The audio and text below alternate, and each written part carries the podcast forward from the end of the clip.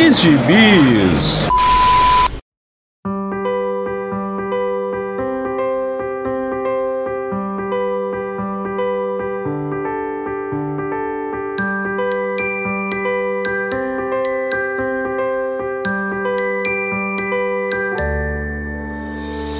E aí, jagunçada, bem-vindos a mais uma edição do Pilha de Bis, o seu podcast semanal do site Arte Final.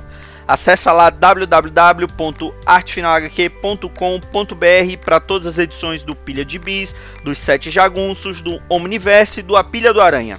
Nós estamos em todas as redes sociais, é só procurar por arroba ArtefinalHQ no Twitter, no Instagram e no YouTube. E nós estamos também no Deezer, no Spotify, no iTunes, no Google Podcasts e no seu agregador de podcasts favorito. Procura lá que todos os nossos episódios estarão disponíveis para você. E agora, além de comprar seus gibizinhos pelos nossos links da Amazon, você também pode nos ajudar mandando um Pix. Sim, você pode ajudar o Arte Final mandando um Pix de qualquer valor para artefinalhq@gmail.com. Eu sou o Marcos e aqui comigo estão Maurício Dantas Espero que vocês tenham doado os gibis de Natal como eu mandei. e Marcelo Miranda. Esse programa já entra no ar em 2023? É, Não, não sabemos, não sabemos se vai ser 2023, se é, se é 2022. Certo. É porque se for É, 2022 eu ainda vou estar melancólico. Mas se for 2023 eu vou estar feliz. Então, depende. Olha aí. É, é- foi Natal ontem, rapaz. Deixa disso. O Marcos vai editar isso aqui a tempo, sim. Ele não tem vida social. Que isso? Ele tem mais Pois vida é, social é. que todos nós juntos. Pois é. Afinal, ele não é casado. Ai, ai. É, veremos, veremos, veremos. Bom, é, Natal passou, é, estamos todos muito bem alimentados da ceia de Natal, passou o aniversário do Maurício Dantas, mas a única coisa que não passa é a pilha de bis para ler, o que lemos ultimamente, não é, Marcelo Miranda? Hoje fui pego de surpresa aqui, até, até caiu aqui na internet. É... pois é, a pilha não acaba e não bastasse a pilha não acabar, a gente ainda inventa de ler coisas que não estão na pilha. No meu caso, eu andei viciado num canal do Telegram, olha só fazendo aqui a propaganda, chamado HQ Vintage. É, é um canal que você encontra gratuitamente no seu Telegram, basta baixar o Telegram e procurar HQ Vintage, né? Vintage, Vintage, Vintage, aí depende da sua pronúncia. Maurício Dantas, como é que você fala isso? Vintage. Vintage. Então, ok, tem que puxar a língua ali no final. Temos que perguntar pro Dãozinho quando ele participar de uma, Ah, não, eu sei como ele vai falar. oportunidade, né? Ele vai falar Vintage. É. Danzinho é nosso polibosta. Ele fala merda em várias línguas. Bom, é, então eu quero primeiro exaltar o trabalho do HQ Vintage, né? Esse canal do Telegram, é, que ele basicamente se propõe, eu até vou ler aqui o que ele escreve, né? Abre aspas. A proposta do HQ Vintage é trazer quadrinhos antigos com excelente qualidade, seja de imagem, tradução e diagramação. Fecha aspas. Bom, é, o que, que ele faz, né? O, o rapaz aqui que eu esqueci o nome. Ele escaneia edições antigas, né, de vários tipos de quadrinhos, né, inclusive de super-herói, mas não só, normalmente utilizando matrizes restauradas. Então você não tem aqui um escaneamento de páginas antigas, né? Ele pega é, edições que foram restauradas e rediagrama com tradução em português. Né? O cara faz um trabalho aí que todo mundo conhece aí no, no meio dos scans de quadrinhos, só que ele faz isso com gibis que estão ou fora de linha ou que não foram lançados no Brasil nessa versão, né, é, restaurada. Né? Então, por exemplo, eu andei lendo muito nos últimos, nas últimas semanas um quadrinho que eu adoro, eu sempre gostei, mas que eu sempre tive muita dificuldade de conseguir, que é o Cripta do Terror, né, que é popularmente conhecido aí é, como Cripta do Terror, mas é o famoso Tales from the Crypt, que já ganhou até é, série de TV da HBO, né, dos anos, acho que é dos anos 90, que era o, o, o teve sete temporadas, que era o Contos da Cripta. Né? O Contos da Cripta é um quadrinho é, dos anos 50, né? Era publicado pela EC Comics. É, a EC é a editora que foi censurada pelo governo americano é, sofreu aí censuras pesadas, gerando a, a falência dela, né, e a ascensão de um tipo de quadrinho é, mais, uh, digamos assim, inocente, mais bobinho e tal, ali no, no, nos anos 50, e publicava histórias de terror, né, histórias curtas de terror, é, muito, muito, muito marcantes, muito potentes, muito bem desenhadas. Né, a maioria delas eram escritas pelo Al Feldstein e também pelo próprio fundador da, da, da da, da AC Comics, né, cujo nome eu me esqueci agora, mas daqui a pouco eu vou me lembrar. E, e ela nunca foi bem publicada no Brasil. Né, a, a, as revistas da EC de terror, né, não é só a Tales from the Crypt, né, tem outras também, mas essa ficou mais famosa. Elas foram publicadas apenas em, acho que sete volumes, da editora Record há muito, muito, muito tempo atrás, editado pelo Ota, né, o saudoso Ota, editor da MED por muitos anos no Brasil, e saíram em formato americano, só que em preto e branco. E uma das grandes atrações dos quadrinhos de terror da IC era a colorização. Numa época que não era tão comum quadrinhos adultos, né, feitos aí, que não eram de super-herói, é, eram, não eram coloridos. Né? E a EC justamente se vendia pelo fato de serem quadrinhos coloridos, né? Isso era parte do marketing, inclusive, all colored, né? É, então, quando eles saíram no Brasil nesses volumes da Record, eles saíram em preto e branco para economizar grana na tinta e etc. Então, o que você tem de quadrinhos da EC publicados aqui é em PB, em papel jornal muito ruim. Eu tenho esses volumes, já estão caindo aos pedaços, coitados. É, então, não é, não é uma experiência de leitura muito agradável, não, ainda que, é claro, a qualidade das histórias se mantenha, né? Então, o, o HQ Vintage está me dando a oportunidade de ler esses quadrinhos e o melhor, rapaz, na ordem em que eles foram publicados nos Estados Unidos. Então, eles têm publicado constantemente um, as pequenas coletâneas que reúnem todas as histórias que eram publicadas mensalmente nessa revista em ordem. Então você consegue ler a primeira, a segunda, tudo bonitinho. É claro, elas não dependem disso, são, elas são, como eu disse, historinhas fechadas ali de oito, nove páginas. Mas é muito legal perceber a evolução da arte, a evolução da narrativa, como os autores vão ousando mais, quanto mais a revista faz sucesso. Talvez eu não tenha dito isso mas essas revistas fizeram um sucesso gigantesco, vendiam igual água, né? E foi isso que chamou a atenção, claro, das editoras maiores, que começaram a questionar que eram histórias de terror, que estavam fazendo as crianças ficarem violentas e toda aquela pataquada que a gente sabe que aconteceu nessa época. E, e elas acabaram... É, a, a, a EC foi a, foi a editora mais é, é, perseguida, perseguida, né? Pelo, exato. pelo é, pelo que o que o Frederick Werther, né, que ele mais se que ele mais citou, né, no, no naquele livro lá da Sedução dos Inocentes, tanto é que que não resistiu por muito tempo, né, porque começou com aquela aquela autocensura das editoras, né, o Comics Code Authority, ela não resistiu muito tempo depois disso, né? Exatamente. O, o, o que acontece é que eram histórias realmente para adultos, eram histórias violentas, eram histórias.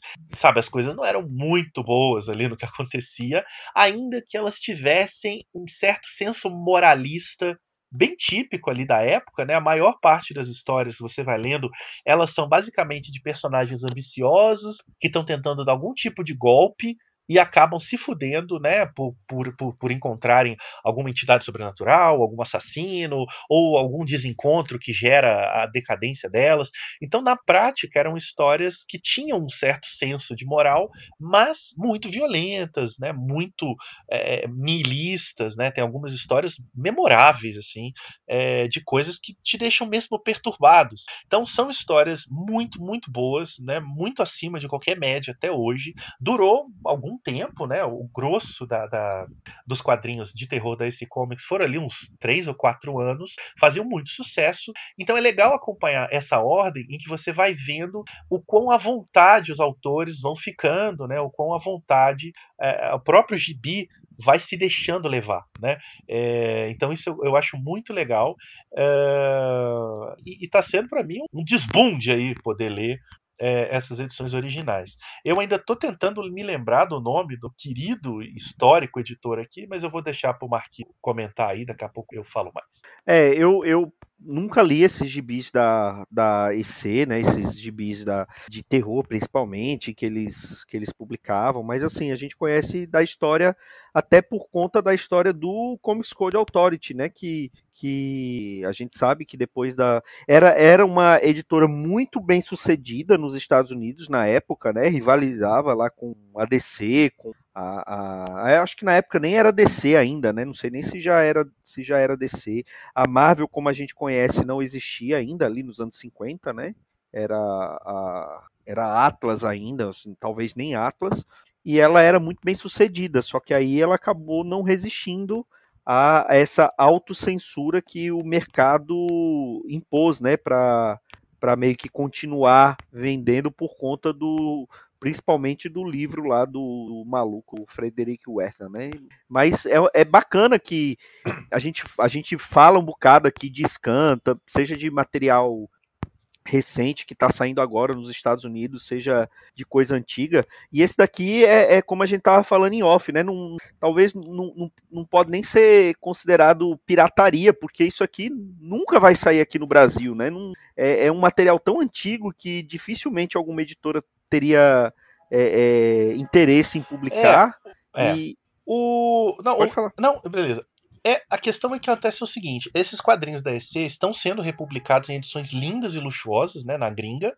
Dificilmente mesmo vão sair no Brasil. O Rafael Fernandes, que é o editor da Draco, ele já falou num podcast do Universo HQ, uma vez, que ele apresentou um projeto de lançar no Brasil as edições de terror da EC no formato original, colorido, tudo direitinho, mas que houve problemas. Ele conta a história em detalhes em algum episódio sobre quadrinhos de terror lá do, do Confins do Universo, o pessoal aí pode procurar. É, mas ele disse que houve problemas de direitos autorais, que já tinha sido vendido para um outro, uma editora, mas aí não lançaram. Ele, enfim, ele perdeu o contato e esse projeto nunca saiu do papel. Então há interesse, né? O Rafael sempre diz que é influenciado pelos quadrinhos da EC, mas eu acho praticamente impossível que esses quadrinhos saiam no Brasil né, dessa forma. Então é muito legal que, no fim das contas, você tem aí esses pequenos gibizeiros de internet aí fazendo essas versões em português para a gente poder conhecer e ler e, e, e se deslumbrar. E aí, Marquito, eu quero aqui fazer a minha correção, né? Eu apaguei o nome, um absurdo, mas quem era o dono da EC e que escrevia boa parte das histórias era o Bill Gaines, né? Uma figura fundamental no desenvolvimento do quadrinho americano. Ele era filho do Max Gaines. O Max Gaines é, o, é só o cara que teve a ideia, em algum momento dos anos 30, de dobrar ao meio um jornal tabloide né? Naquela época os jornais eram bem grandes, é, no formato tabloide, para poder ler os quadrinhos. E quando ele fez isso, ele colocou um grampo para segurar as páginas para ele poder ler. Resultado, ele, ele inventou o formato de revista que a gente conhece hoje. Ele percebeu que seria muito mais confortável para as pessoas lerem quadrinhos nesse formato dobrado, grampeado na lombada, do que em formato de jornal tabloide. É só esse cara que fundou a EC e o filho dele, que é o Bill Gaines, que deu continuidade ao trabalho do pai na editora, ele era fã de histórias de terror e ele resolveu fazer né, uma revista é, com histórias de terror e chamou o Al Feldstein, que é desenhista da maioria das histórias, né, para ajudar ele a fazer isso. Então, basicamente, o Bill Gates e o Al Feldstein né, são os grandes cabeças por trás do imenso sucesso que os quadrinhos de terror da EC Comics fizeram. Então é isso, recomendo aí para todo mundo que quiser conhecer o quadrinho criativo, base de muita coisa que a gente vê até hoje em quadrinho, uma TV, são esses terrores da EC, lindamente trazidos pelo HQ Vintage, que continua. Por favor, hein, se vocês estiverem ouvindo, parabéns. Olha aí. Então, os links estarão aí no post. Bom, é, eu vou falar, é, já que estamos falando de scans, eu vou, eu quero falar que esse gibi que eu vou falar agora, eu não li em scan. Eu fui até os Estados Unidos, comprei um exemplar. Não, se bem que agora a gente não precisa falar isso, né? A gente pode dizer que comprou na Comixology, né? Nossa, a pessoa Pronto, se entregou então... demais. Mas aí eu vou dizer baixou, que eu comprei baixou... traduzido. Não, não, não. Baixou o Eduardo Bolsonaro no Marquito, né? Ele foi nos Estados Unidos comprar gibi, né? Ele não podia ter lido é, aqui, não. Ele foi olha lá aí, comprar. Olha aí. Eu vou ignorar a sua ofensa para poder manter o bom andamento desse podcast. E, e, vou dizer que eu comprei traduzido no Comixology o gibi é, que foi lançado há pouco tempo é The New Golden Age, ou A Nova Era de Ouro, é, escrita por um dos novos odiados desse podcast, o Geoff Jones, que desaprendeu a escrever, né? Nós falamos de Flashpoint Beyond, e inclusive esse gibi é uma meio que uma, uma sequência de alguns do, de algumas das coisas que ele jogou ali no final de Flashpoint Beyond, não foi, Maurício Dantas? Ou, ou estou confundindo com alguma coisa de crise sombria, de Dark Crisis? Não, é isso mesmo. Tem lá aquela coisa do, do Lanterna Vermelho da Era de Ouro. Isso, aqueles... o Aquaman da Era de Ouro, né? É, a é, filha do Judge Garrick. Garrick é. é. a Judge Garrick, enfim.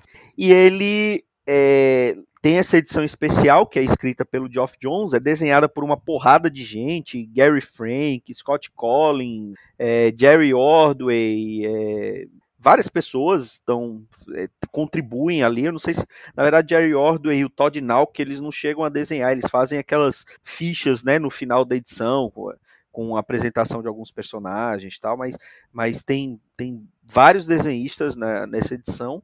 E essa, essa história é basicamente uma reintrodução ali, mais uma reintrodução da Sociedade da Justiça, né? Que ganhou uma, uma mensal nova, na verdade eu não sei se é uma mensal ou se é uma minissérie, que essa, essa história da nova Era de Ouro, ela continua em Sociedade da Justiça número 1 e mostra a Sociedade da Justiça através dos tempos, né? Com, vai, ele vai e volta pela história com uma figura misteriosa que vai é, é, passando por toda a história, né? Começa mostrando ali a jovem Helena Wayne, né? A, ou Helena Bertinelli, a, a jovem caçadora que está ali. É o Wayne agora. Sendo persegu... É o Wayne, né? Agora voltou a ser o Wayne. Ela está sendo perseguida por uma figura misteriosa, e aí é, a história dela vai se alternando com a história da Sociedade da Justiça em vários pontos da história, né? Desde o início ali, pré, pré Segunda Guerra, depois é, é nos, depois pós Segunda Guerra, quando tem a, a, perseguição ali, né? Quando eles têm aquela audiência no Senado, que eles precisam é, mostrar, tirar a máscara e, e, contar a identidade secreta, até ali o final dos anos 70, eles já com a, a segunda geração ali pedindo passagem, ali representada pela Poderosa, pelo Sideral, é, e até chega até o século 31, né? Que aí é com uma. Já tem uma legião dos super-heróis, mas eles querem fundar uma sociedade da justiça ali do século 31. E assim, apesar do, do Jones ter desaprendido a escrever, eu achei uma edição divertida. É, aparece aquele moleque chato do, também do Flashpoint Beyond, dos Homens Lineares, né? O Cork, com o seu com o seu guaxinim em forma de chapéu, não, dessa vez o guaxinim não não não vira não, não volta à vida, né? Mas tem uma passagem até engraçada que ele tá ali conversando com uma criança que viria a ser o, o assassino do, do Lincoln e aparentemente é o Cork que que faz essa que, que faz o, o, ca o cara ter o desejo de assassinar o Lincoln. é, e assim, é uma edição divertida, mas ao mesmo tempo confusa, porque ele. O, o Jones mais uma vez fica tentando ligar aquilo com é, Doomsday Clock, com Flashpoint Beyond, e, e, parece que só ele que se importa com Doomsday Clock. Eu não sei se ele está tentando de todas as maneiras fazer Doomsday Clock ser relevante, né? Porque era para ter sido relevante, mas as coisas mudaram na DC e, e foi varrido tudo, ao invés deles seguirem a linha de um, de um reboot do Jones, resolveram seguir a linha do Scott Snyder, ou seja, saíram do cocô pra merda, né? Então, é, enfim, mas apesar de confusa, uma edição divertida, eu fiquei curioso para ler Sociedade da Justiça, que já saiu também, mas eu ainda não li a, as primeiras edições, mas lererei para futuramente falar para os amigos aqui, os ouvintes e amigos do Pilha de Bis. E eu tenho certeza que o Maurício Dantas leu essa edição com um sorriso no, no rosto. Mas por que, que você acha que eu não li? eu, tenho, eu tenho quase certeza que você não leu. Pergunta. Prove que eu estou Pergunta. errado. Você leu? Não. Não, eu, eu li, eu li incitado, coagido praticamente, né? A, a, a, com cano de arma de, de laser futurista apontado para a minha têmpora pelo Joel. E devo dizer que Joel foi a única pessoa que se empolgou mesmo com esse gibi. esse gibi foi feito pro Joel. O Joel nasceu para ler esse gibi. Eu não sei o que veio antes, esse gibi ou o Joel. Já não sei. Porque, sinceramente. O fã. O fã só um, né? O fã no singular. Exatamente. Jacintinho em festa nessa agora. Porque assim, é, é escrito por esse ex-escritor em atividade, né? Que é o Jones, que tá tentando toda hora reavivar a, o hype que ele conseguia fazer lá na época de Crise Infinita. Há quanto tempo foi Crise Infinita? Você imagine que uma criança que nasceu naquela época já está prestando vestibular agora, se já não prestou. Pois é, o Brasil tinha acabado de ser pentacampeão, olha aí. Pois é. E ainda não tínhamos sofrido 7 a 1 Mas é, é um tempos menos cínicos, né? E como o, o, o Jones gosta de dizer, não tínhamos perdido ainda da Croácia esse ano. nem da Bélgica. Nem, da Bélgica, nem de ninguém mais, né? Nem da Alemanha. Camarões. supere, Nem da Holanda. Supere, supere.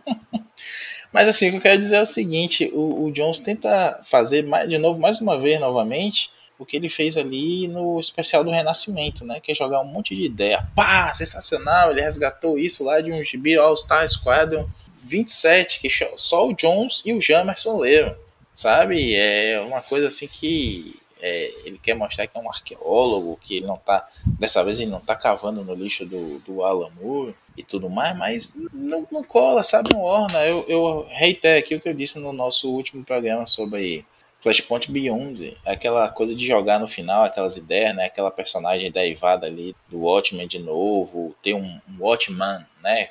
Com Watchmen com a, com a no final lá, é, como se fosse um novo personagem, isso tudo, nossa, é uma coisa que ele é, tenta repetidamente emular aquela, aquele hype que ele causava e, sinceramente, não, não caio mais nessa, né? Não sou trouxa. É, pensei que ia ser trouxa de novo e não fui. Você foi, Joel. Você está sendo. Toda semana, agora saiu Liga, ou Sociedade da Justiça 1 também está lá doando. Explicando que eu corrigi o Marcos, é porque a, é Helena Wayne, antes da crise na Infinitas Terras, né? Que é a filha do Batman com a mulher gato e aí vem a crise, eles, muitos anos depois, eles reaproveitam o conceito da Helena como a Helena Bertinelli, a filha de uma, família mafiosa que é massacrada e tudo mais, ela se torna a, a, a caçadora.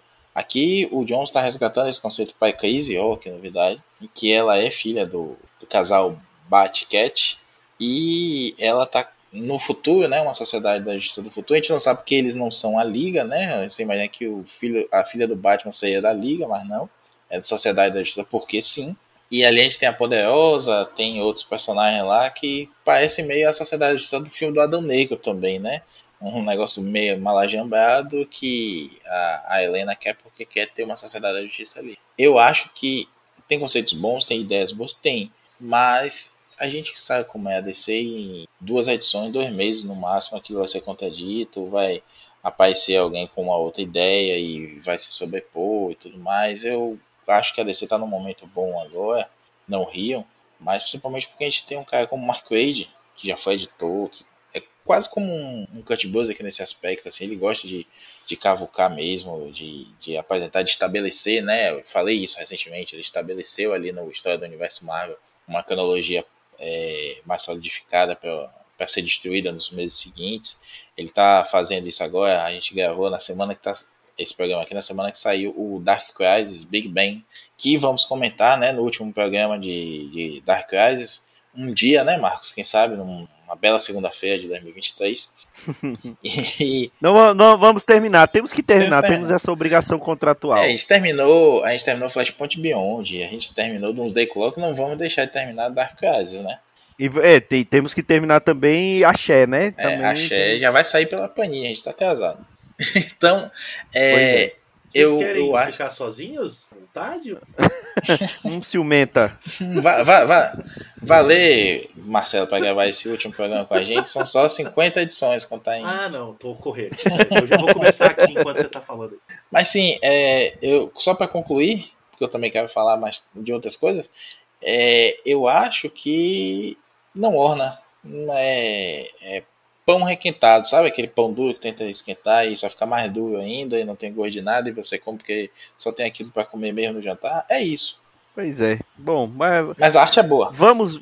A arte, a arte é muito boa. É muito... Mas então, Maurício Dantas, fale o que você leu para poder limpar a mente e os ouvidos dos, dos nossos queridos ouvintes. Bom, no programa anterior eu falei do final da fase do, do Kent, o Homem de Ferro, e agora eu quero falar, falar do final da fase do Saladinho Ahmed no Miles Morales. Ele teve um run legalzinho aí, né, de algum tempo, como a gente também comentou no outro programa. Marcelo lembrou bem, foi aquele gibizinho do Fake Comic Book Day que fez a, a Marvel levantar a e dizer, hum, mas esse cara pode escrever um Miles legal, lá em 2018 ainda.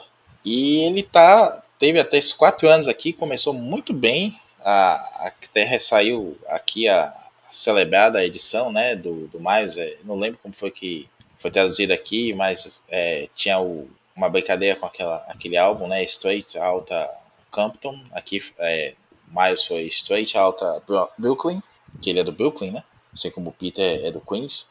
E teve um, um prefácio, acho que foi do Emicida, não foi, Marcos? A gente até comentou na época que é, isso, a galera isso. chiou, mas eu achei uma coisa bacana, assim, tá conversando com o cara que curte, que tem a ver por toda a questão representatividade que o Miles traz também, não só por isso, eu acho um puta personagem mesmo, bem diz assim, é, pode fazer qualquer besteira depois que, que ele criou o Miles e fez tudo do Ultimate Spider-Man, mas... É, ele, ele, ele acertou muito ali. Mas de preferência sem escrever Liga da Justiça, Superman, nem nada da Marvel, né? deixa ele escrever só autoral, besteira. E eu acho que esse foi um dos grandes runs, assim, sabe? Não teve grandes eventos que abalaram o personagem. Mas o, o Saladin Med, que é um escritor bem condecorado, né? Tem alguns, alguns prêmios já aí na sua carreira. Ele tem o celebrado lá, Raio Negro, uma maxi série que ele, que ele escreveu, que já saiu aqui também. Acho que saiu até em capa dura pela Panini aqui. Eu tô me devendo ler esse pra gente comentar no futuro próximo. Mas a gente já tem o Miles aqui no universo 616, né? Como tá desde o final de, das Guerras Secretas do Hickman. E já está estabelecido, tudo mais, participado ali do, do Aranha Verso. Ele é um dos, um dos protagonistas do, do Aranha Gedon, né? O fim é a noite. e, bicho, é, é, um gibi que eu gostei muito de acompanhar. O começo é muito bom, da arte do Javier Garron. É, a galera contestou há um tempo, mas eu acho que caiu bem também. Mas é um gibi que caiu muito, muito, muito nesses últimos um ano e meio, dois anos, talvez. Ele fez uma saga do clone do, do Miles, em que aparecem um, uns clones. É, um acaba até ficando amigo dele, o Shift, que é um clone meio instável. Um Kane do bem, por assim dizer, né? Que ele se estica meio como seu fantástico, ele fica bombadão. E não consegue falar, ele só fala bro, bro. E tem um outro que é o Selim.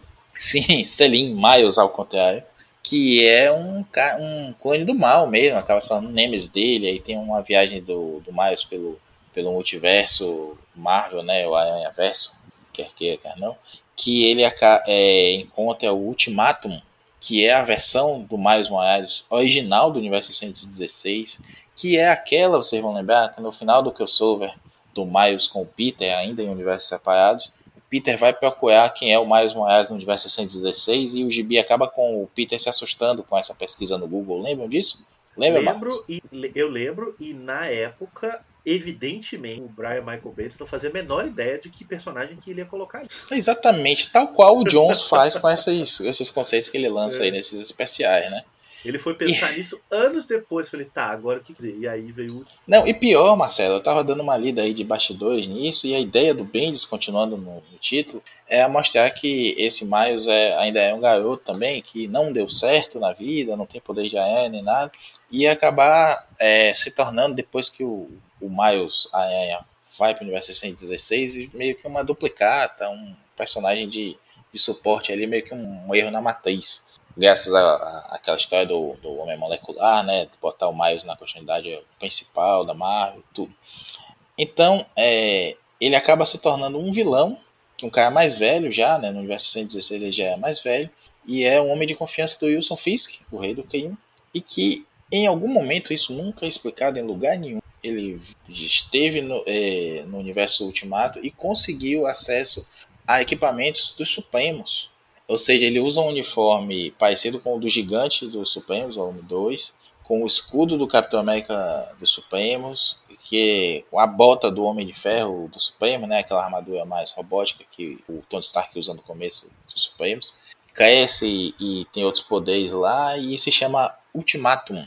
Sim. Pois é, esse acaba sendo uma nêmese ali do, do Miles por algum tempo. Depois você tem o, o Selim, né? E depois um Selim de outro universo. Nesse último arco agora é Spider Empire, que é um outro universo em que ele domina o mundo. Não, ele domina o Brooklyn, faz uma, uma redoma ao, ao redor do Brooklyn e mata o Miles maior daquele universo. Enfim, como vocês podem ver, eu tô me perdendo aqui na narrativa porque o gibi se perde mesmo tem um, um, uma mudança de uniforme horrorosa. Eu não sei por que trocar aquele uniforme. É o que eu ia falar da mudança de uniforme. Talvez o, o, o maior erro do, da, do, do Run seja aquele uniforme horrível do Miles. Nossa, eu não vou nem dizer pela combinação de cor, né? Porque é rosa e meninos usam azul, meninas usam rosa.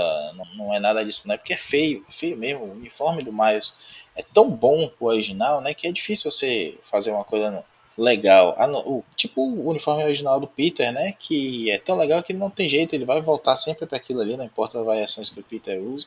A não ser que apareça algum aí como uniforme negro, né? Só que o Miles já usa preto, então vai ser difícil a gente achar uma versão dessa pro, pro Miles. É, então, voltando ao Run, eu acho que ele tem um começo bom, ele soube manter ali a, o Miles relevante no universo Marvel tem momentos bem legais, como alguns team-ups dele ali com o Capitão América e o Rino no começo, né? Um, um Rino em busca de redenção ali, até sendo que sidekick, do, ouvindo alguns conselhos do Miles para levar uma vida mais dentro da lei. O, a caracterização do Miles em si é legal, a ideia de que o Miles está durante o ano todo fazendo um. escrevendo um diário para um trabalho de, de faculdade e no final, é, a última edição, ele está entregando esse trabalho e aí tem que ficar coisa dúbia dele não revelar que ele é o, o Aranha e tudo mais. Isso é muito legal, mas é um gibi que para mim só valia a pena ler, juntava seis edições, aí eu lia de vez. Seis edições, ou oito, enfim, lia de vez, como essas últimas agora. E aí eu tomei um susto, porque saiu numa semana mais Morales Spider-Man, mesmo título, só que o número um. E aí foi quando eu descobri que o Saladin Med estava saindo do título estava entrando o Cold Ziegler. O Cold Ziegler que escreveu algumas edições ali do Aranha nessa fase recente Beyond, né? Não sei como ficou aqui no Brasil, ficou para além, não foi, Marcelo? Eu não sei, eu acho que foi isso mesmo. Bom, enfim. Mas... Oi, eu, é. eu estava no mudo. É, eu ah. acho que ficou além. É porque eu não estou acompanhando pela Panini também, não. Tá muito caro o gibi. Mas eu acho que ficou Homem-Aranha além. É, é uma fase que tem coisas boas que, e que dá consequências complicadas aí pro, pro Peter, pro Ben Reilly e tudo mais, mas que o Codzilla mostrou que é um escritor competente. Eu não gostei tanto dessa primeira edição, assim, mas sem nenhuma explicação sem nenhuma justificativa, ele volta para o uniforme original do, do Miles, o que é sensacional. Eu também não quero explicação, não. Pelo menos só de ver a capa já, né, com o uniforme original dele, eu já disse assim: vou ler só por causa disso, quero saber qual foi o justificativo. E não tem justificativa. foi na bola, segue o jogo, é isso mesmo, não muda nada.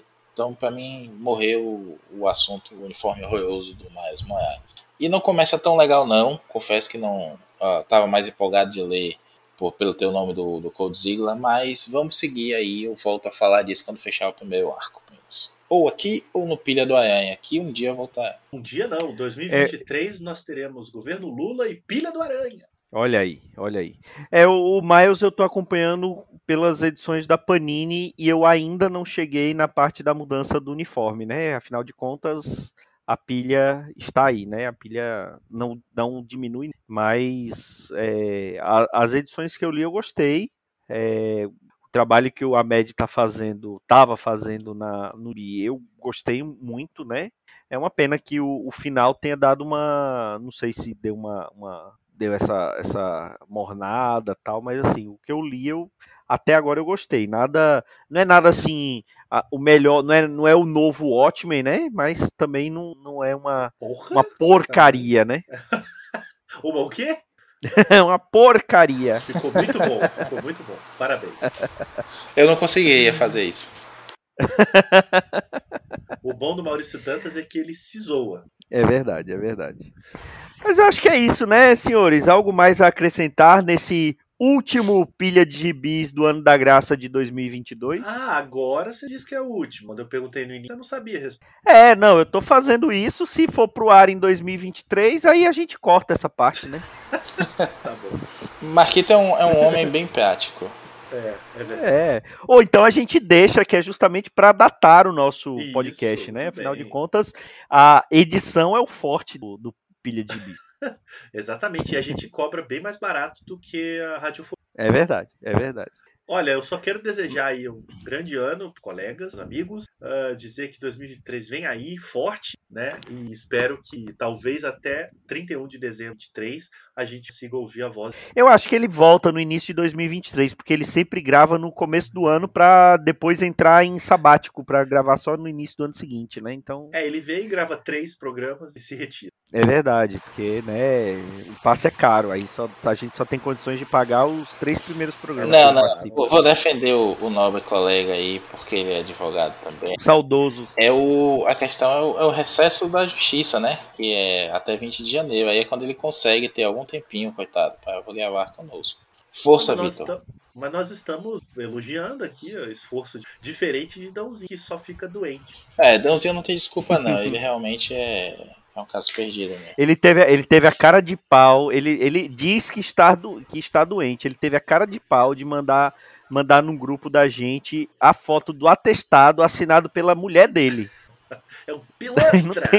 É, É, não tem condições. não, ainda não tem disse que condições. 37,5 é febre. ah, pelo amor de Deus. Não é febre nem no meu filho de 4 anos. É, você, você, teu filho tá com 37,5, você manda ele pro parquinho, né, não, Marcelo? Não, minha- meu irmão, com 37,5 o bicho tá pulando alucinado. Que é isso? O Dãozinho tem Olha aí, cara de vol- pau que ele mandou uma foto dele tomando soro, só que no fundo tem lá DVD e videogame. Ué, que hospital é esse, bicho? que que é isso, cara? O que tá acontecendo? Esse, o, o plano de saúde dele é bom, né? E não tinha, Então é isso. não tinha imagem da agulha na veia. Essa foto é É verdade, tava, com, tava coberto por, por esparadrapo, né? Não temos estranho, prova nenhuma. estranho. É verdade, é verdade, é verdade. Mas é isso aí. Mas eu acho que é isso, né, senhores? É isso. É, Eu agradeço. Muito obrigado, Maurício Dantas. Feliz ano novo pra você, Obrigado, viu? feliz ano novo pra você, feliz ano novo pro nosso ouvinte. Eu quero dizer que não teve especial de fim de ano com a leitura do ano, porque a leitura do ano foi toda uma bosta mesmo, né? A gente leu, a gente leu mais material antigo, saga e tudo mais do que gibi que foi publicado esse ano. E o que a gente leu esse ano Não, mas eu não, vamos, fazer, vamos fazer o especial de melhores do ano, porque isso é, isso é tradição. Quem sabe agora no início, no início de 2023 faremos O isso, problema né? é que se Temos for que- fazer um melhores leituras do ano, vai aparecer um programa dos anos 80. É, isso é verdade, Porque mas aí, saga mas de aí a, saga de Batman, saga de tudo gibi velho. da Liga, do Demolidor, vai, pois é, mas aí, aí a culpa não é nossa, né? Aí, vai, aí o episódio vai chamar de Volta ao Túmulo. É, mas não, vai É. ter que ser um programa mesmo de melhores leituras, não melhores gibis do ano, né? Exatamente, Até porque exatamente. se for melhor No meu caso, principalmente, tem porque no meu caso, principalmente, porque eu estou lendo os gibis que eu comprei no início de 2021 ainda. Então, Não, mas fiquem tranquilos, porque em breve sai o, o podcast do Universo HQ com os melhores do ano e aí a gente vai saber. ah, não. É, bom, então é isso, senhores. É, quero, quero agradecer aos nossos queridos ouvintes nos acompanharem por mais um ano de pilha de bis, principalmente, mas ainda tivemos os sete jagunços, também parou no começo do ano. Esse ano não tivemos, não tivemos pilha do Aranha, mas Marcelo Miranda prometeu que em 2023 o pilha do Aranha volta. Então aguardem pilha do Aranha para 2023. É, não sei dizer se teremos Omniverso em 2023, né? Então pergu perguntem pro, pro Dãozinho, pro Jamerson e pro Regi, quem sabe volta em 2023. Mas é, nós devemos estar de volta no ano que vem. Ainda não, ainda não temos certeza se faremos um breve recesso agora no início do ano para recarregar a, as energias e tentar baixar a pilha de gibis, mas certamente em 2023 voltaremos com pilha de gibis até para finalizar o, as séries que começamos agora no final do ano, Axé, é, Crise Sombria, é, iremos iniciar outras séries provavelmente e também falar das, das leituras de férias, né? Afinal de contas, ninguém é de ferro. E se, exceto Então, o homem, né? O Homem de Ferro. Agora, se você. Nossa. Agora, ó, se Nossa demorar senhora. muito a terminar a crise fria, o Jeff Jones escreve outro gibi. Então, É verdade, é verdade. Vamos, tem- temos que terminar logo a, a, a nossa série. E agradecer do o- todo mundo que participou aqui com, com a gente, né? Todos os convidados e os é, escroques tradicionais daqui do Pilha. E é, agradecer principalmente a você, querido ouvinte, que nos aguentou durante todo esse ano. Espero que continue conosco no ano que vem. Um Feliz 2022 e que um 23. 2023 20 Feliz 2000, é, fe- fe- feliz final de ano de 2022 foi o que eu quis dizer, não não não, não saiu, mas que o do- 2023 certamente será melhor do que 2022, né? Afinal de contas, ah, seremos felizes novamente, né? Acabou! E acabou, acabou, graças a Deus, e em 2023 estaremos de volta também. É o Pilha Feliz É de novo. O Pilha feliz de novo e até o ano que vem, queridos ouvintes, com mais pilha de gibis e feliz ano novo e prosperidade para todos.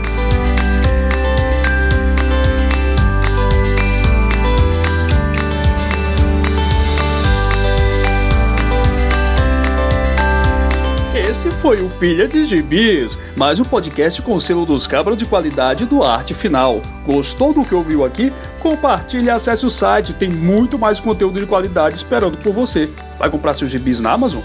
Compra acessando os nossos links, você vai ajudar a manter esse trabalho. www.artefinalhq.com.br